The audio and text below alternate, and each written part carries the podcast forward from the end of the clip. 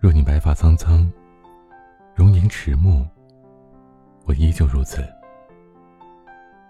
牵你双手，轻视温柔最动人的誓言，不是我爱你，而是在一起。至于说，帮你找对的人，做对的事儿。我是恋爱成长学会的彼岸，欢迎收听。治愈说，在爱情里，爱得多不如懂得多，懂往往比爱更重要。一个在爱情里懂得如何去爱，把爱的力度掌握的恰到好处的人，才能收获更长久的爱情。叶小果和向南在大学时是同班同学。读大学时，两人并不算很熟。不过，作为学霸的向南，在叶小果的心里印象一直不错。毕业之后，叶小果去了上海工作，向南则在杭州。有一次，叶小果在手机上翻看着大学同学微信群的聊天记录，看到了向南。用玩笑的语气说自己最近工作如意，感情空白。毕业之后一直单身的叶小果，鬼使神差的主动去加了向南的微信，向南也很快通过了他的好友验证。几个月的时间，他们在微信上几乎成了无话不谈的知己。叶小果的心里也早已明了，自己喜欢上了向南。为了表达对向南的感情，叶小果给他起了一个专属的昵称“南瓜先生”。向南也随即默契的给他起了一个专属的昵称“苹果小姐”。确定恋爱关系之后的第一个周末，叶小果以早就想去杭州看看西湖为由，主动去见了向南。第一次相见，叶小果在杭州待了两天。向南。大方体贴的尽了地主之谊。白天牵着他的手逛西湖、岳王庙，晚上一起去吃美食、看电影。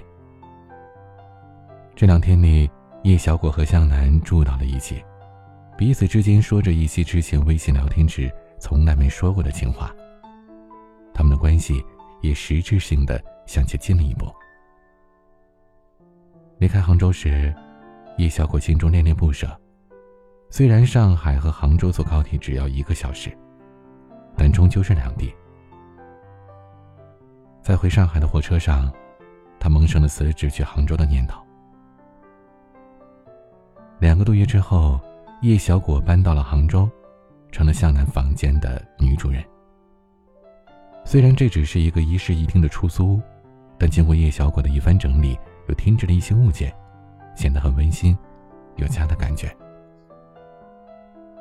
叶小果也很快在杭州找到了工作，只是公司的待遇比之前低了不少。不过，他安慰着自己，人生有得有失，能和南瓜先生在一起，值得。叶小果刚搬过来一段时间，向南经常是一下班就回来。晚上两个人要么在家做饭，要么出去吃，然后一起散步，小日子过得挺温馨的。但这样的日子持续了没多久，向南便时不时的加班，或者偶尔参加同事聚会，晚上回来的会晚一些。向南晚归，便没有时间陪叶小果。把爱情看得如此重要的他，心里当然是不满的。每天晚上，只要向南超过九点半还没回家，叶小果便会发个消息问他。如果向南在几分钟的时间里没回消息，他就会按耐不住的打电话过去，如果电话没人接，他就隔几分钟再打一次，直到打通为止。起初，向南还挺感动，被自己女朋友如此记挂着。有时没有及时看到他的信息或电话，之后会主动跟他解释或者道歉。回来时还会带一份他爱吃的宵夜。但随着叶小果信息、电话轰炸频率的增加，他逐渐感到。是叶小果对自己的不信任，也逐渐失去了安抚他的耐心，他们之间开始有了频繁的争吵与冷战。有一次，向南公司负责的产品出了问题，他晚饭都没吃，从下午一直忙到晚上快十点，又累又饿。下班之后，他便和同事吃了宵夜，喝了瓶啤酒。回来时，叶小果闻到了他身上的酒气，二话不说便冷脸的说他又骗自己。明明是喝酒去了，还说加班，巴拉巴拉的，狂轰乱炸了一大堆。看到这样的叶小果，向南连解释的欲望都没有。第二天，他收拾了几件衣服，搬到了公司的宿舍去住。晚上，他才发了个信息给叶小果，告诉他这事儿，说最近工作忙，想冷静一段时间。看到向南发出来的消息，叶小果的心猛地向下一沉。冷静一段时间，这不就是分手的前奏吗？他颤抖着用手机拨通了向南电话，问他到底什么意思。向南说：“和他在一起太压抑了，他想分开一段时间，好好想想他们到底能不能继续走下去。”听了向南如此直白的话，叶小果的眼泪唰的就流了下来。想着自己当初为了爱情不顾一切的来到他身边，如今。还不到一年，竟换了如此的结果。委屈、不甘、愤怒，在他心里肆意的翻腾着。他歇斯底里的质问着向南：“你爱我吗？你爱过我吗？”电话那边是短暂的沉默，随后传来了让叶小果的心跌入冰窖的声音：“我爱的是你爱我，但现在……”我已经感受不到你的爱，我只感到压抑。听了向南如此平静的话，叶小果陷入了无尽的沉默。他的爱情此刻只能用悲哀来形容。在这之后，他们便没有联系，不再见面。每天晚上，叶小果一个人待在房间里，总是感到无穷无尽的寂寞。他无数次想打电话给向南，最后都忍住了没拨出去。我做错什么了吗？为什么我的爱情会走到这一步？我该怎么办？叶小果一次次的问自己，每次都在不同的答案当中徘徊。在一个失眠的夜里，他无意当中听到了恋爱成长学会的节目。抱着一丝小小的希望，他联系了小助理，向我进行了咨询。希望我能帮他挽回爱情。我认真听完了小果的叙述，了解到她是一个愿意为爱情付出，但却不太懂得如何经营爱情的女生。她和向南之间走到了这种地步，主要是因为他们的感情基础不深，对彼此的性格并没有完全了解，所以才会导致相爱容易相处难。叶小果是在感情当中依赖心比较重的人。是缺乏精神独立的人。只要男友晚归，就会胡思乱想，做出各种不信任他的行为。而这一点是向南难以接受和反感的，所以才导致他压抑的想要离开。在心理学上有一个术语叫做“刺猬法则”，他说的是一个十分有趣的现象：在一个寒冷的冬季，两只刺猬因为冷拥抱到一起，但它们怎么睡都不舒服。因为身上都长满了刺，紧挨在一起会刺痛对方。于是，两只刺猬就隔开了一些，但又实在冷得难受，因此又抱在一起，折腾了好几次，最后他们才终于找到一个比较合适的距离，既能够相互温暖，又不会被扎到。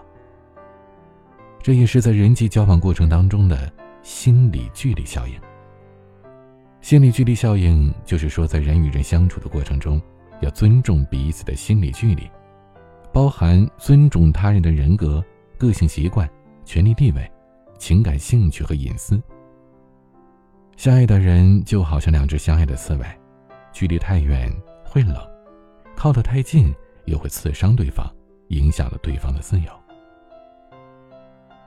美国著名心理学家弗洛姆在《爱的艺术》当中也写道：“只有在自由的基础上，才会有爱。”所以，情侣之间也要懂得尊重彼此的心理距离，否则你容易受伤，对方没有自由，爱情便难以长久。我建议叶小果现阶段对待向南，既不能听之任之，被动等待对方宣布结果，也不能迫不及待的去向对方直接表明你想挽回的心意。只有让对方先慢慢的感受到你的改变，而且。是朝他能接受甚至欣赏的那个方向去改变，对方在心里才会重新的认可你，然后再用真情去打动对方，爱情才有挽回的可能。听了我的一番讲解和详细的建议，叶小果也意识到自己性格当中的短板。他知道，如果不懂得改变，无论跟谁恋爱都会受伤。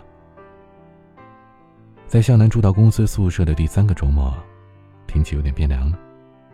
叶小果一大早起来，做了一顿丰盛的早餐，在保温盒，又收拾了两件向南穿的薄外套，叫了一辆出租，飞奔去了他牵挂的地方。当向南惺忪着双眼，看到叶小果拎着保温盒和他的外套出现，一下子愣得不知道说什么好。最近降温了，怕你衣服不够，给你送了两件外套过来。叶小果微笑的看着表情呆呆的、有点尴尬的向南，温和的说：“哦，谢谢。”向南接过了叶小果送来的东西，正不知道接下来该说什么时，叶小果跟他说：“那我走了。”便随即转身离开了。在返程的路上，叶小果感觉自己一直激动的心情终于放松了一些。没过多久，向南主动发消息，再次向他道歉。并且还嘱咐他一句，叫他注意身体。叶小果克制住了满肚子想说的话，只回了一句：“嗯，谢谢。”第四个周末，向南送保温盒回来，然后他请叶小果去外面吃了晚餐。再然后，他们会互相发个叫对方不要熬夜的短信。再再然后，他们似乎回到了当初加微信好友的时候，聊的话题逐渐多了一些。在他们分开住了一个半月之后，向南终于主动的从公司宿舍搬了回来。在那之后，向南依然是该加班还加班，必要的聚会也会参加，但是尽量做到不太晚的回来。叶小果则始终把刺猬法则牢记于心，不时提醒自己，要和向南做一对始终保持着适当的心理距离，相爱不相残的刺猬。叶小果的改变与努力。也终于让久违的苹果小姐和南瓜先生这两个昵称再次出现在了他们生活中。南瓜先生认真的和苹果小姐表白：“我爱你，更爱那个如此爱我的你。”苹果小姐也深情的对南瓜先生说：“我一直都爱着你。”相爱当中的两个人走到一起，根本的目的不是为了制造距离，而是为了满足一种亲密感和归属感。但有时距离太近，压抑感会盖过亲密感和归属感。这时就需要及时的调整距离，让亲密感和归属感重新回到主位，爱情才不会岌岌可危。在爱情里，爱得多的姑娘总是容易受伤，要保护好自己，就一定要懂得更多，才可能吸引爱的人，留住想要的爱情。有很多人在面对着自己喜欢的人时，不知道怎么办好，在聊天的时候也不知道聊什么，不懂得去展示自己的人格魅力，去建立吸引，而一味的去关心和讨好，严重的忽略了自己。那么，该如何去展示自己有质量、有意思的聊天内容，会决定你们之间相处的愉悦度，快速的增进好感？能说会道更是一种智慧，思维敏捷，逻辑清晰，代表着你阅历丰富，而并非是死板无趣的人。那么，怎样的对话才能减少尴尬呢？才能显得你有内涵呢？添加我的助理咨询师微信，拼音，恋爱成长的全拼，再加上数字零零一，恋爱成长零零一。告诉你一个聊天的万能小技巧让男神爱上和你聊天主动向你告白。我是您的恋爱成长咨询师彼岸。晚安。